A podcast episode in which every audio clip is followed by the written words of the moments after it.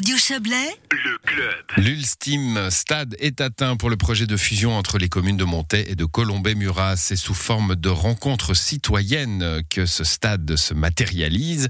Quatre rencontres durant lesquelles euh, la population aura la possibilité de questionner, d'échanger et peut-être de lever ces derniers doutes quant à cette union. Elles auront lieu, ces rencontres, les 20 et 21 septembre, lundi et mardi, à 19h au Perrer à Colombay, puis les lundis et mardis suivants, 27 et 28, à 19h au Théâtre du Crochetan à Monter. On en parle avec vous, Olivier Turin. Bonsoir. Oui, bonsoir. Vous êtes le président de Colombe et Murat, co-président du comité de pilotage euh, de, la fusion. Alors, comme il s'agit d'une fusion entre deux communes, on va préciser tout de suite que euh, on a interviewé Stéphane Coppel, président de Montec, qu'on entendra dans nos journaux euh, demain matin. Avant de, parler fusion, parlons Covid. Olivier Turin, vous vous êtes dépatouillé là pour ces soirées qui sont importantes hein, pour la pour la démocratie, pour se faire une idée. Ben, vous vous êtes débrouillé pour avoir des tests à l'entrée. Tout le monde pourra venir. Oui, en effet, ça c'était une bonne nouvelle. On a, on a réussi à, à aboutir à l'objectif qu'on s'était fixé de pouvoir réunir toute la population, même s'ils n'étaient pas vaccinés. Et puis c'est vrai que maintenant on peut on peut affirmer que tout le monde pourra venir à cette euh, soirée d'information en venant à l'entrée à 18h. La soirée d'information débute à 19h. Dès 18h, ils pourront venir à l'entrée et puis bénéficier d'un test Covid qui leur permettra d'entrer dans la salle. Voilà, d'ailleurs, j'en profite d'ailleurs pour remercier le personnel de la Charmée, notre EMS communale, pour avoir pu mettre à disposition le personnel pour le faire. Voilà, ça sera le cas donc euh, lundi et mardi euh, à Colombey-Murat. Ça sera aussi le cas au Crochetan euh, une semaine plus tard. Bon, cette fusion, ça fait longtemps qu'on en parle, mais pas si longtemps que ça finalement. Hein. Les processus durent, parfois plus longtemps que cela. Les premières discussions ont lieu en 2017. On est à bout touchant maintenant. On sait qu'on votera l'année prochaine. Et ça a été très participatif. C'est à cette condition que l'on que l'on réussit ou qu'on espère réussir une fusion. À quoi vont servir ces quatre soirées supplémentaires d'information oui, c'est vrai que ça a été un processus relativement long, c'est quatre ans, parce qu'il faut, c'est un projet qui doit être mûri, qui doit être bien réfléchi, avec beaucoup d'enjeux, aussi répondre à des enjeux qui sont parfois un peu émotionnels. Mais c'est vrai que là, donc maintenant, euh, l'objectif de cette, euh, de ces rencontres citoyennes, eh bien, c'est d'entendre la population, d'abord d'informer la population de manière neutre, objective, d'écouter les préoccupations, de comprendre peut-être qu'est-ce qui coince, qu'est-ce qui, quelles sont les réticences, pourquoi, quels arguments euh, finalement sont, sont, sont, négatifs envers la fusion, et puis de pouvoir aussi euh, pouvoir aussi donc euh, améliorer notre dossier parce que notre dossier n'est pas encore figé, il peut encore être amélioré euh, afin de répondre aux préoccupations de la population. Mmh, bon, ça, ça veut dire que ça veut dire que voilà, c'est pas juste une information d'où on en est, c'est une information qui peut déboucher sur des modifications encore. C'est important ça. Oui, tout à fait, exactement. Oui. Mmh. Euh, il y a trois questions majeures euh, dans les fusions. C'est les armoiries, c'est le nom de la, la future commune et c'est le taux d'imposition. Vous avez ces réponses-là pour euh, les personnes qui viendront? Bien évidemment. Oui, oui, on a ces trois réponses. On pourra les communiquer à ce moment-là. Oui. non, pas maintenant? Non? Non? Si vous voulez, je peux vous les dire maintenant. Alors, ça, nom de la commune longtemps parce que ça, c'est finalement, oui. Alors, le nom de la commune, si on parle déjà de ce. C'est effectivement, voilà, quelque chose d'émotionnel. C'est le ouais. nom de la commune. Euh, on a fait un sondage auprès de la population des deux communes. Euh, C'était extrêmement difficile à trouver finalement un, un nom qui soit adapté. Il fallait pas un nom qui soit trop entre guillemets euh, loufoque ou saugrenu. C'est clair qu'on pouvait pas mettre mon col mur, par exemple. Hein.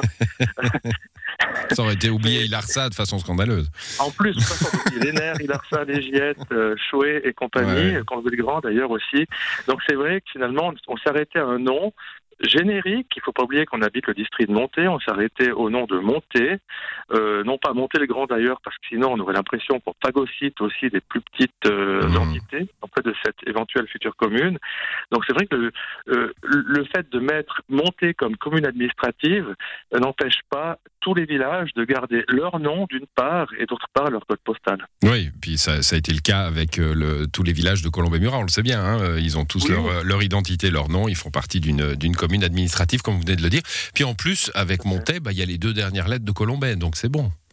En plus, oui, pas à ça, mais c'est juste.